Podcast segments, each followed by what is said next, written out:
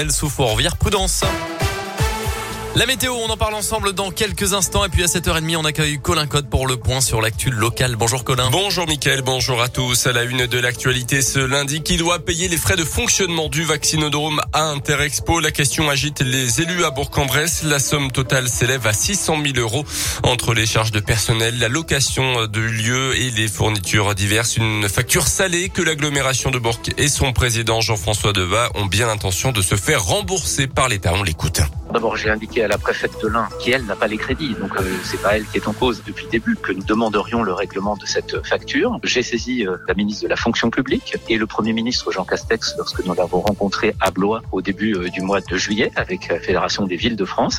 Toutes les villes qui ont un vaccinodrome sont dans la même situation et aujourd'hui, les négociations sont engagées au niveau euh, national entre les associations d'élus et le gouvernement. Je le dis très tranquillement. Tout le monde a joué le jeu. Tout le monde a fait le travail. On n'a pas demandé euh, de signer des devis avant de faire le job. l'État doit rembourser les collectivités locales. L'État doit assumer cette politique de santé publique et il n'y a pas de raison que le contribuable local paie 600 000 euros pour le centre de vaccination.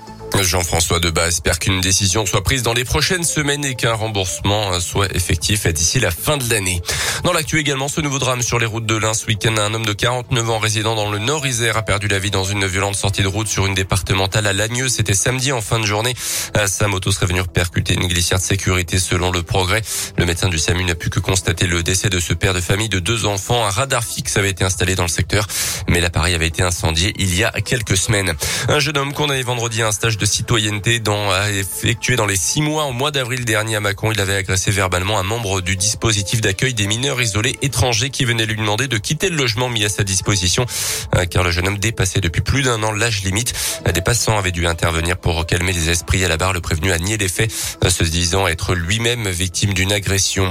À retenir également la semaine mondiale de l'allaitement maternel qui démarre aujourd'hui jusqu'à vendredi. Les professionnels de la protection maternelle et infantile du département de l'Ain organisent dans une dizaine de communes des événements gratuits autour du jeune enfant et des parents. Retrouvez le programme sur le site internet du département 1.fr. Dans le reste de l'actu ce matin, six jours après le scandale sur la révélation de la pédocriminalité dans l'église catholique en France, trois personnalités lancent un appel aujourd'hui à la démission collective des évêques français. Le cofondateur de l'association de la parole libérée, François Deveau, Christine Pedotti du magazine Témoignage chrétien et la théologienne Anne Soupa, qui s'était fait connaître en étant candidate à l'archevêché de Lyon, un métier toujours réservé aux hommes. La blague n'a pas vraiment fait rire les policiers de Marseille. La semaine dernière, un jeune homme de 19 ans a présenté un pass sanitaire celui d'Emmanuel Macron à l'entrée du plus grand hôpital de la ville. Il avait rendez-vous pour une consultation. Les agents de sécurité l'ont laissé passer ont averti dans le même temps les forces de l'ordre qui l'ont placé en garde à vue. Lui voulait juste rigoler, a-t-il expliqué. Il s'en est tiré avec une amende de 135 euros. Les sports avec le foot et l'équipe de France vainqueur de la Ligue des Nations hier soir. Victoire demain contre l'Espagne en finale.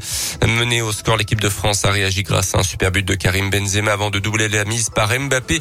Prochain match pour l'équipe de France, ça sera mi-novembre contre le Kazakhstan sur la route du Mondial 2022. Une victoire contre les Kazakhs et la France serait qualifiée pour la Coupe du Monde dans un peu plus d'un an au Qatar. Et puis, eux comptent bien conserver leur invincibilité en championnat. Le FBBP reçoit euh, le quatrième du championnat Sedan ce soir au stade de Marcel Vercher. Les Bressans sont toujours invaincus en championnat. Donc pour l'instant, euh, coup d'envoi du match à 20h45. Ce soir, un match diffusé à la télé sur Canal Plus Sport. Et oui, ben on sera devant la télé évidemment pour supporter le FBBP Radio Scoop, premier supporter